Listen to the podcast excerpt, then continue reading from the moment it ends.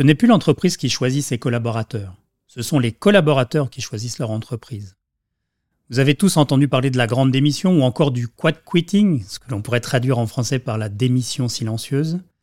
L'année 2022 aura été un tournant en matière de capital humain. Un nombre conséquent de postes à pourvoir qui ne trouvent pas de candidats. Et ce dans tous les métiers, du restaurateur au cabinet d'experts comptables comme des retailers. Une année où les directions des ressources humaines ont consommé beaucoup d'énergie au recrutement, bien sûr, mais elles ont aussi dû, dans le même temps, travailler la rétention des collaborateurs qui sont actuellement en place. Les employeurs se sont encore plus ouverts aux nouvelles pratiques de travail hybride et sont prêts à s'engager pour un meilleur équilibre entre vie personnelle et vie professionnelle. Si nous sommes tous d'accord sur le constat, il reste à trouver des solutions qui font la différence pour attirer puis retenir ses collaborateurs. Faut-il repenser ces pratiques de collaboration et de communication? Quelles actions sont attendues et peuvent réellement garantir l'épanouissement des collaborateurs? Ou encore comment mesurer l'impact de ces actions? Quel rôle joue la culture dans la fidélisation et le recrutement? Et à la fin, quel est l'impact sur l'image employeur et sur l'attractivité? Ce sont les questions auxquelles on va tenter de répondre dans ce podcast.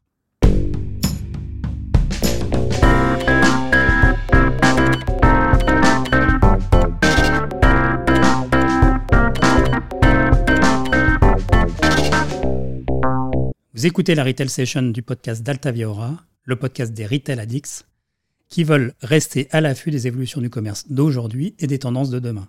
Je suis Ludovic Noël, le directeur général de l'agence. Et aujourd'hui, j'ai le plaisir de recevoir Caroline Hackey, Chief People Officer au sein de l'entreprise Manutan International. Caroline, bonjour. Bonjour Ludovic. Peut-être pour commencer, Caroline, est-ce que tu peux te présenter en, quelques mots, nous dire euh, d'où viens-tu et puis peut-être question traditionnelle, pourquoi les gens doivent te croire sur parole? Euh, alors déjà, je pense que j'ai une caractéristique dans le monde des RH, c'est que je suis devenue un peu RH par, par opportunité ou par accident. C'était pas euh, ma, ma formation d'origine ni mes, mes premiers pas dans la vie professionnelle.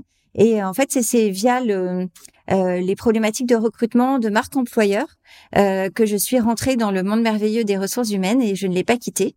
Euh, donc euh, j'aime bien cette idée euh, finalement d'avoir un background un petit peu différent et qui me permet peut-être d'avoir une vision voilà qui n'est pas que centrée sur la pratique des ressources humaines traditionnelles à la française. Très clair. Et pourquoi on doit te croire sur parole? Alors j'essaye naturellement d'être d'avoir une parole assez libre et de justement de ne pas m'enfermer dans des, langues de bois qui je trouve ne font pas beaucoup avancer euh, les sujets. Et je vais essayer de donner des exemples ou des chiffres d'être assez factuel. Et si je le suis pas assez je suis sûre que tu me relanceras. Eh bien compte sur moi. Euh, deuxième question un peu euh, euh, rituelle au sein de au sein du podcast Retail Session. On a l'habitude de poser un peu une question off à notre invité Savoir, Caroline, quelle a été la, dernière information, peut-être la dernière news que tu as vu euh, apparaître euh, qui t'a un peu bluffé, qui t'a fait un effet euh, waouh récemment et que tu veux partager avec nos auditeurs? Alors, je trouve qu'en ce moment, en termes de d'innovation et notamment tous les sujets tech que je, je suis avec pas mal d'attention, euh, on est assez servi. Euh, et donc, euh, moi, j'ai retenu des infos d'une d'une startup qui s'appelle Mentalista, qui est déjà présente sur le marché depuis quelques années, qui est une startup française, donc Cocorico, et, et qui en fait travaille sur le contrôle des objets connectés par la pensée à distance. Et visiblement, ça marche de mieux en mieux. Et il y a de, des applications qui, qui sont en train de sortir, donc ils sont revenus dans ma tweet list. Et, euh, et ça m'a rappelé euh, leurs bons souvenirs et je, je, je suis, j'avoue, je garde euh, des yeux d'enfant devant toutes ces nouveautés qui nous font vraiment entrevoir un monde de demain. Et là, je pense qu'il y a beaucoup de belles de belles applications, notamment en termes d'inclusion, qui peuvent apparaître avec ces solutions. Donc, je, je trouve que c'est formidable. Merci pour ce partage. Effectivement, alors j'ai eu un travaillé dans le jeu vidéo dans une expérience passée. Je me rappelle avoir déplacé un caillou dans un jeu vidéo grâce à la pensée. Et je pensais que c'était un peu truqué. Donc maintenant, si on arrive en termes de, technologie, effectivement, à ouvrir ces perspectives pour, euh, pour un certain nombre de personnes, euh, à suivre. Mentalista, donc. Mm. Parfait. Rentrons maintenant dans, dans, le vif du sujet. Et, d'abord, peut-être, euh, Caroline, peux-tu nous présenter en, en quelques mots l'activité, les grands éléments clés de, de Manutan, cet acteur du, du e-commerce B2B en Europe, et nous dire quelques mots en fait sur vos, vos enjeux aussi de, de, en tant que marque employeur en France et en Europe, puisqu'on va parler aussi un peu de, de l'Europe. Alors Manutan, c'est une euh, très belle ETI euh, d'origine française, euh, donc familiale, qui regroupe 2200 collaborateurs qui sont répartis sur 17 pays et au sein de 27 entités. Donc on voit, voilà, c'est un des un des enjeux d'ailleurs que je peux avoir dans ma marque employeur, c'est me dire est-ce que je vais pouvoir déployer finalement cette marque sur tous ces pays avec le, le, même ADN. donc on est euh, comme tu le disais, un acteur euh, du B2B de la distribution, donc euh, de, de, de fourniture, d'équipements pour les entreprises, les collectivités ou les artisans. Et on, on est, on a pris en fait assez vite le, le tournant du, du, digital, donc ce qui nous permet aujourd'hui, voilà, de d'être, d'avoir vraiment cet, aspect e-commerce et de devoir bah, accompagner cette croissance e-commerce via les recrutements qui sont nécessaires pour cette grosse partie de notre activité. Et on le sait, euh, ce sont des, des profils qui sont en tension, qui sont demandés aujourd'hui par toutes les entreprises, donc qui apportent euh, voilà un petit sel particulier à l'exercice euh, du recrutement ces dernières années.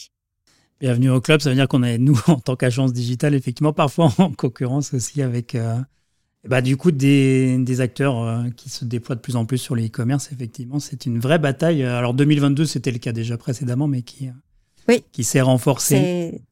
Exactement.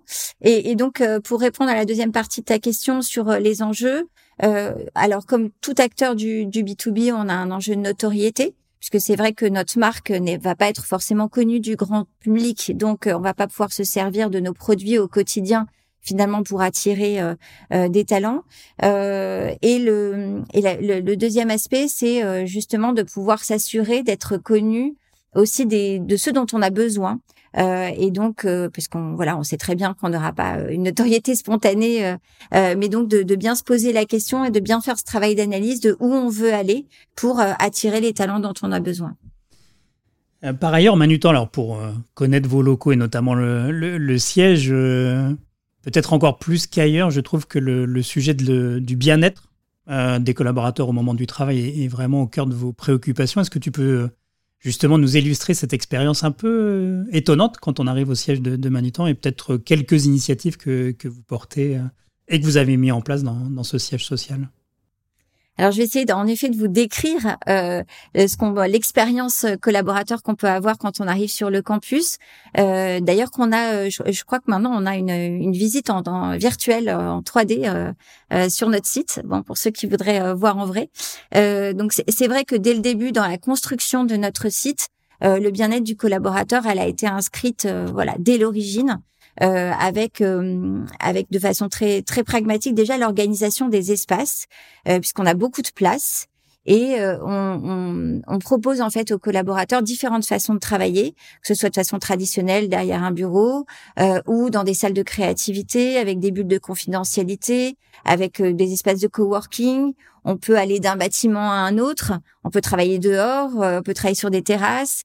Euh, donc ça, c'est aussi les bénéfices d'être euh, dans un dans un environnement où on a beaucoup d'espace puisque notre site c'est 13 mètres 13 euh, euh, hectares pardon.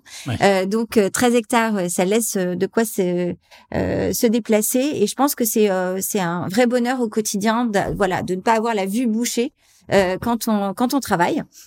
Euh, et après, très, deux autres éléments très euh, particuliers chez Manutan, c'est le centre sportif. Euh, qui fait notre grande fierté. Ah, vous euh, pouvez, puisque euh, ouais, là, je pense qu'il faut l'avoir vu pour le croire. Souvenir ému d'une séance quand je suis venu en, et pour aller déjeuner de tir à l'arc dans, dans, votre centre, ce qui est dire on peut, on peut faire du tir à l'arc au sein de son entreprise. Très étonnant.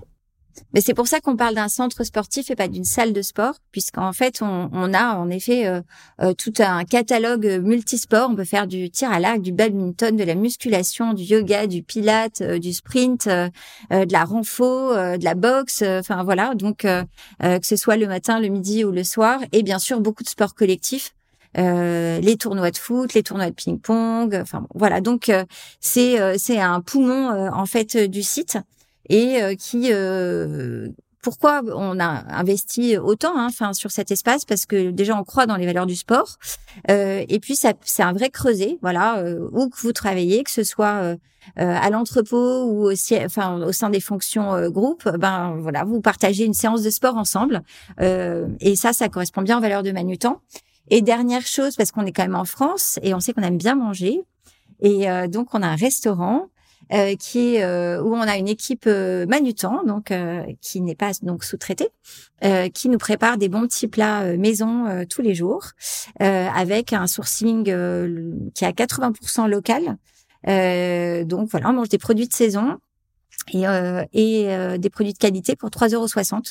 Et ça, je pense que c'est aussi un très grand engagement de Manutan pour le bien-être de nos collaborateurs. Bien sûr, et je crois que vous avez même un jardin euh, dans lequel on peut, il y a de la, des cultures et qui permettent en partie, pas, pas totalement. Hein, oui, alors c'est ça, ça reste assez modeste, mais euh, mais en effet, on a nos nos sourcings d'herbes et de, et de, de, de saison. Oui. C'est ça.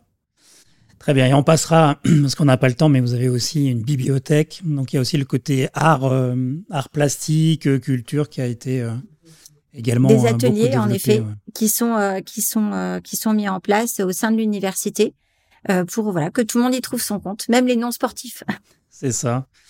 Et je crois que savoir que euh, donc Manutan est un fervent défenseur aussi du travail hybride. Donc au-delà de, proposer euh, tout ce que vous, ce que tu viens de décrire quand on est physiquement effectivement au bureau, quel est votre mode de fonctionnement sur sur le, les modes de, de, travail que vous proposez en fait aux collaborateurs?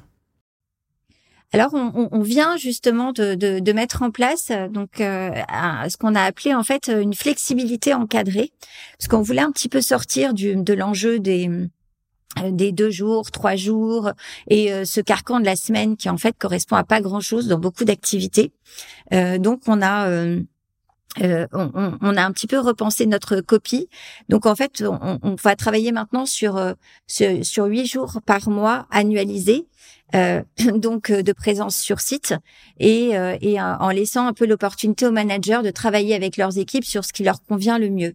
Euh, ça va pas être une très grande révolution parce qu'on avait déjà bien avancé, mais là, au niveau européen, on va avoir ce, ce, ce, ce, framework, pour utiliser le mot anglais, qui permettra de d'avoir le même ADN dans tous les pays sans pour autant avoir les mêmes règles, puisque euh, ça n'a pas beaucoup de sens. Euh, on, voit que les pays européens ne s'organisent pas de la même façon sur ce sujet. Bien sûr, les euh, cultures sont assez différentes. Est-ce que le fait que chacun puisse avoir accès à, à cette organisation, est-ce que par ailleurs vous mettez aussi en place des rituels d'équipe, peut-être pour arriver à, à redonner ce sens du collectif aussi?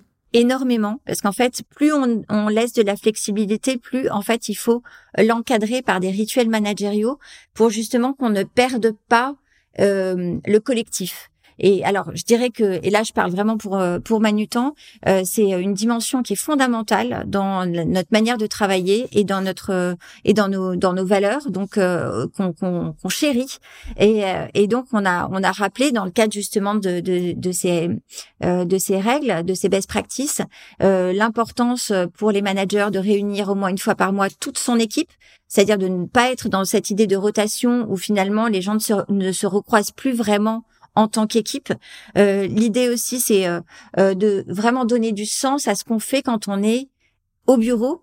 Donc voilà, on fait travailler les managers sur leur routine, euh, sur euh, les, la meilleure façon aussi d'organiser les réunions de créativité, les réunions voilà de, de, de travail un peu sur des projets long terme. Et, il faut tout repenser. En fait, on peut pas juste se dire un jour je suis là, un jour je suis pas là. Il faut que l'agenda correspondent aussi au fait que je suis là ou je suis pas là. Bien sûr. Mais ça veut dire que vous avez du coup euh, poussé aussi des bonnes pratiques, des bons outils. Est-ce que vous avez été jusqu'à former euh, vos managers sur cette question-là? Je trouve que c'est intéressant dans ce que tu dis, c'est-à-dire, euh, OK, on, met à disposition un, cadre de travail beaucoup plus hybride pour nos collaborateurs, mais c'est aussi un engagement des managers pour retrouver finalement des nouveaux rites et rythmes avec, avec leurs équipes et c'est précieux que vous les nourrissiez au quotidien des, bonnes pratiques. Oui, et tout à fait, euh, parce que c'est une, du coup, ça devient une responsabilité hein, pour euh, pour les managers de, de, devoir gérer cette flexibilité, et, euh, et donc ils sont accompagnés. On a beaucoup de, on travaille beaucoup avec des modules d'e-learning, du, du, coup, qui sont dispositifs et qui sont disponibles dès l'arrivée en fait chez Manutan, et qui sont accessibles à tout moment et qui permettent, encore une fois, en étant très pratique, hein, on n'est pas dans de la théorie, c'est vraiment, voilà, voilà le résultat des best practices de ce qui a été observé chez Manutan voilà ce qui fonctionne, voilà ce qui fonctionne pas. Et après, on est aussi, euh, euh, et, et c'est important de le souligner, on est aussi très directif sur un certain nombre de sujets, c'est-à-dire euh, euh, le recrutement ne peut pas se faire entièrement en mode hybride, il faut forcément qu'il y ait des rendez-vous euh, mmh. sur le site. Quand on accueille un, collaborateur, c'est forcément sur le site. quand on a justement des, des, des, discussions difficiles à avoir avec ses équipes sur des sujets de performance ou des problèmes perso, que sais c'est forcément en face à face parce que il faut aussi redire les choses. Tout ne fonctionne pas bien en hybride et donc il faut il faut le, Bien sûr. Il y a un minimum de, de, cadre et de terrain de jeu, et à l'intérieur du terrain de jeu, après, effectivement, chacun peut s'organiser. Vous, vous insistez aussi sur les moments de convivialité, soit des grosses plénières, euh, des after-work aussi euh, autour de ça. Et puis je crois que vous avez aussi des, des journées thématiques, la journée, une journée euh, dédiée à la RSE. Est-ce que tu peux nous en dire un peu plus? Exactement, l'idée toujours euh, dans cette idée de, de, rituel, il y a des rituels qui dépassent l'équipe euh, et donc qui sont des rituels de l'entreprise. Donc nous, on apporte énormément d'importance à la communication interne. Donc on veut que tous nos collaborateurs, quel que soit leur rôle dans l'entreprise, ils aient accès à la même information et donc, on fait des plénières tous les mois euh, qui sont en mode hybride euh, la plupart du temps, sauf deux fois par an, où là, c'est tout le monde en présentiel, toute l'entreprise est là, et on dédie en fait cette plénière à un sujet. Donc, ça a pu être euh, en effet la RSE, enfin tout, tout ce qu'on peut faire aujourd'hui pour euh, apporter notre pierre à l'édifice de, de, de, la transition écologique, du bilan carbone et, de, et du choix de nos produits, ou encore travailler sur notre projet technologique pour que tous les collaborateurs collaborateurs comprennent le projet technologique. Donc voilà, donc c'est l'occasion d'être tous ensemble. Et bien sûr, il y a les fêtes, les after-work, parce qu'on a des très beaux sites, et donc il faut les faire vivre, même si on a. Et plus en fait on fait ça, plus les gens ont envie de venir. Et nous, on se rend compte que finalement, on est arrivé maintenant à une euh, un palier euh, où on, on, on voit qu'on a à peu près 500 euh, collaborateurs qui sont là sur site, ce qui est déjà pas mal. Donc c'est bien. Excellent. Euh, pour asseoir un peu tous vos engagements, vous avez, j'ai une vraie question autour de ça, euh, été depuis 2015, donc euh, depuis 8 ans, labellisé Best Place to Work. J'ai une vraie question autour de ces labels parce que je me dis finalement, c'est souvent un, investissement important à la fois en termes humains et financiers pour arriver à répondre aux critères bah, d'un label comme Best Place to Work, hein, il en existe d'autres. Comment tu, mesures l'impact en fait de cette reconnaissance best place to, work par rapport au quotidien, bah, recrutement euh, notamment et attractivité des, candidats? Alors, nous, c'est vrai que cet indicateur, il a vraiment deux usages. Et je dirais que au tout début, quand il a été lancé, il a été vraiment euh, lancé pour euh, nous challenger et pour progresser avec en fait nos collaborateurs, ceux qui sont déjà là, et bien sûr, il y avait les, le, tampon euh, qui n'était euh, qui était intéressant, mais ça a vraiment été fait euh, pour progresser en interne et pour aussi au niveau du groupe pouvoir avoir une, une vision de ce qui pouvait fonctionner ou moins bien fonctionner dans toutes les filiales. Ce que tu dis, c'est ça structure la feuille de route dans le premier temps. En tout cas, ça permet à l'entreprise de dire, OK, c'est quoi les standards? Et où est-ce que je suis par rapport à ces standards, un peu comme les démarches qualité finalement. Et c'est très très en lien avec notre culture parce qu'on a une très grande culture du feedback et donc euh, bah, on veut savoir. Voilà. Donc la meilleure façon de savoir, c'est de poser des questions et on voulait le faire dans un cadre très structuré qui nous permet aussi de nous benchmarker euh, avec les meilleurs du marché. Donc c'est pour ça qu'on avait choisi ce, euh, ce, ce, ce, provider. Et, euh, et en fait, la première, euh, moi je dirais le, le ce qui ce qui m'a ce qui me m'étonne, enfin et j'en suis très agréablement surprise, c'est déjà le taux de participation. On est à 90% de taux de participation. Et je dois dire que nous n'obligeons, enfin, je veux dire, personne n'est accroché à son PC euh, pour devoir répondre.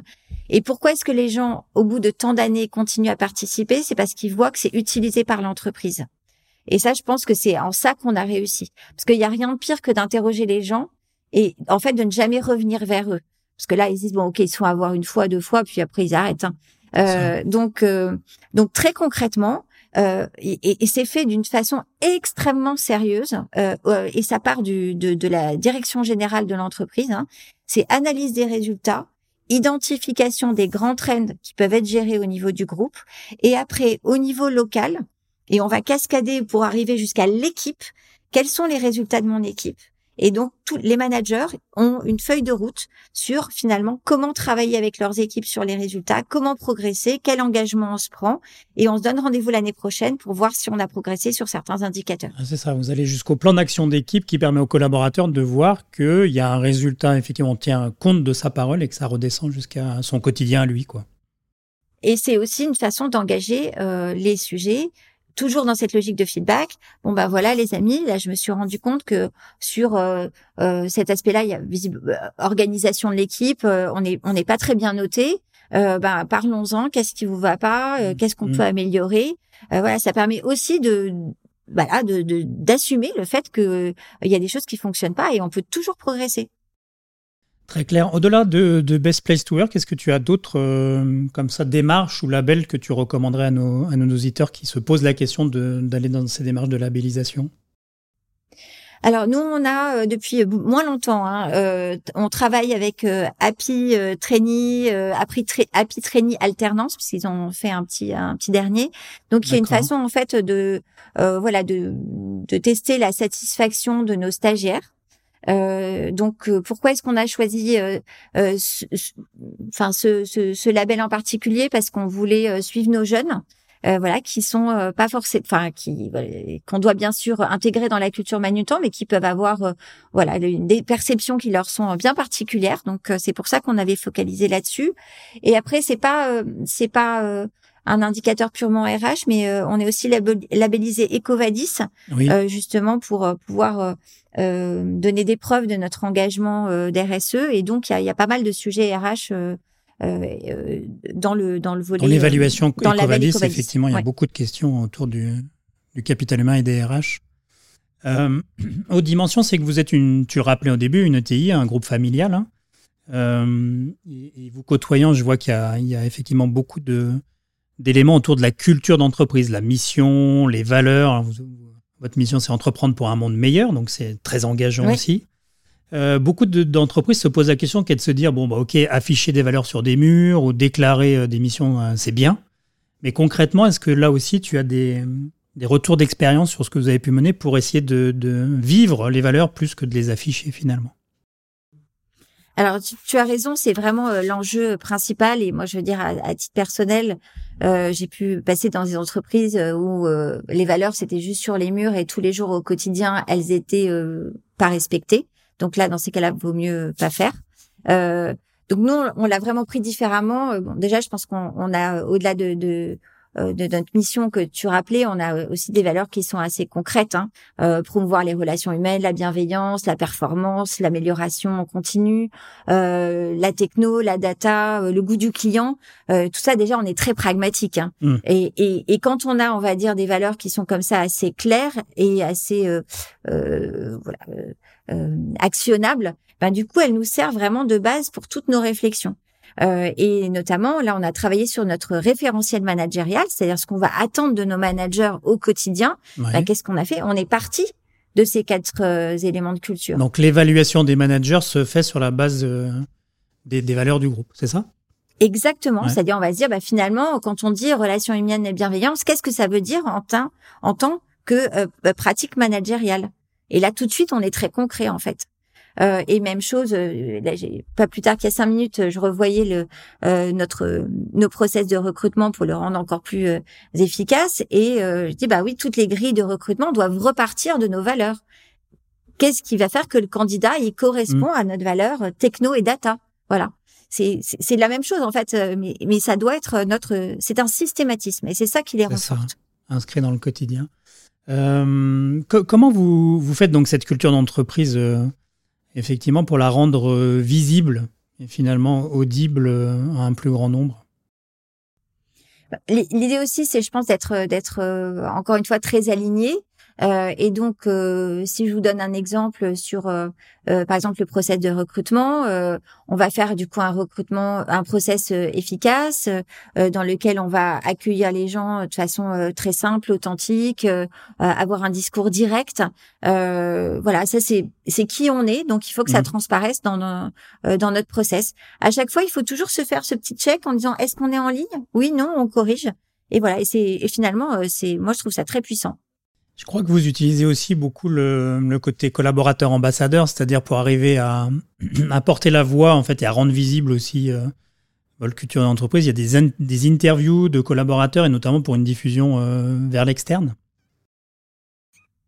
Oui, euh, de toute façon, on, le sait bien. Hein, ce qui fonctionne le plus aujourd'hui, si vous voulez justement transmettre euh, faire rentrer les euh, les candidats ou euh, ou les, les gens qui s'intéressent à vous dans votre entreprise. Et il faut faire parler vos collaborateurs hein, c'est c'est c'est le, cette recherche d'authenticité et de preuve euh, donc, euh, donc nous, c'est vrai que si vous avez eu l'occasion de regarder notre notre campagne justement de marque employeur, bah, elle met en scène euh, nos collaborateurs. On a on a fait une vidéo très, moi que je trouve très amusante et, et très manutant justement, euh, sur, euh, euh, on a fait parler nos collaborateurs sur notre sur notre mission, hein, sur entreprendre pour un monde meilleur.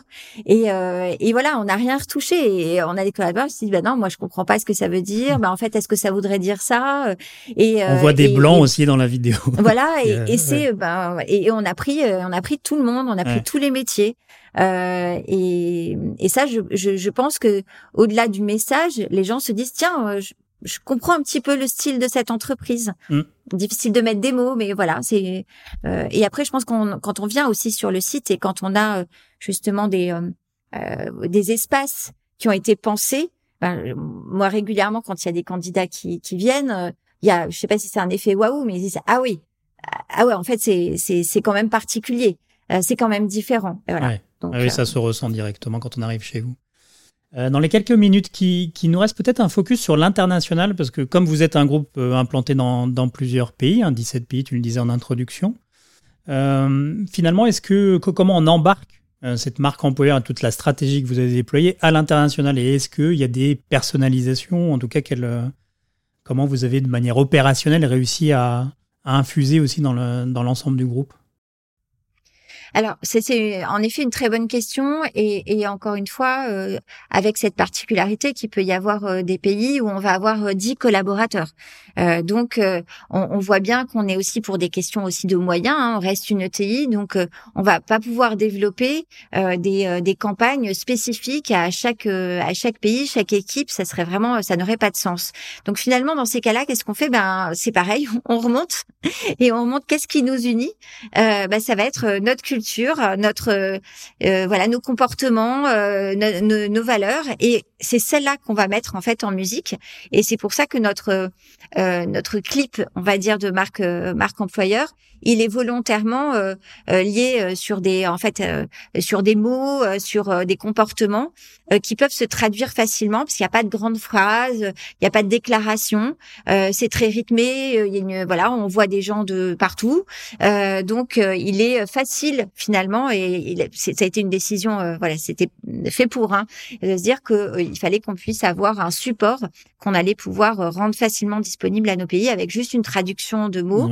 Et et après, ce qui est important, c'est que chaque pays, et ça, ça ne peut être fait que au niveau local, retravaille sur ben, son son employee value proposition, c'est-à-dire concrètement quelle est aujourd'hui la liste des avantages que je peux mettre en avant euh, et là, ça va être euh, soit un site, soit euh, un nombre de jours de congé, soit, par exemple, on a une entité au UK où on peut venir avec son chien, parce qu'il y a un chenil, donc voilà, tous les chiens sont ensemble, donc ça donne aussi une atmosphère différente à cette à cette entité. Donc et voilà, et ça, ça n'est valable que pour eux aujourd'hui. Peut-être que c'est quelque chose qu'on déploiera, mais euh, donc et ça, peut être des bonnes pratiques qui sont remontées au niveau du groupe, par exemple. Ouais, oui, et hum, et donc ça, c'est un travail qui peut se faire euh, que qu'en local. Donc c'est vraiment pouvoir donner euh, des outils de communication euh, qu'on peut, bah, voilà, transversaliser. Et après, la réflexion locale sur ma vie au quotidien, c'est quoi? Oui, bien sûr. pour terminer, Caroline, si tu avais un, conseil, une recommandation à des, des personnes qui veulent bah, entamer ce travail autour de leur marque employeur, euh, quels conseils ou des conseils d'ailleurs que tu pourrais leur, adresser? Il faut, euh, il faut prendre beaucoup de recul. Euh, sur son entreprise, il faut essayer de la voir avec un œil assez critique et comme un produit en fait, en disant voilà, c'est mon produit, mes clients, qui sont-ils? Donc bien connaître ses clients, qui on veut recruter parce qu'on peut pas recruter tout le monde avec le même produit. Donc euh, il faut bien euh, bien identifier ses, euh, ses cibles et vraiment avoir cette oui cette démarche marketing de segmentation. Et tu et vous l'avez fait. Enfin, est-ce que tu penses qu'il faut le faire soi-même ou, ou est-ce qu'on a besoin, par exemple, de d'œil extérieur pour arriver à faire cette, ce vrai regard critique ou ça on peut le faire aussi en interne?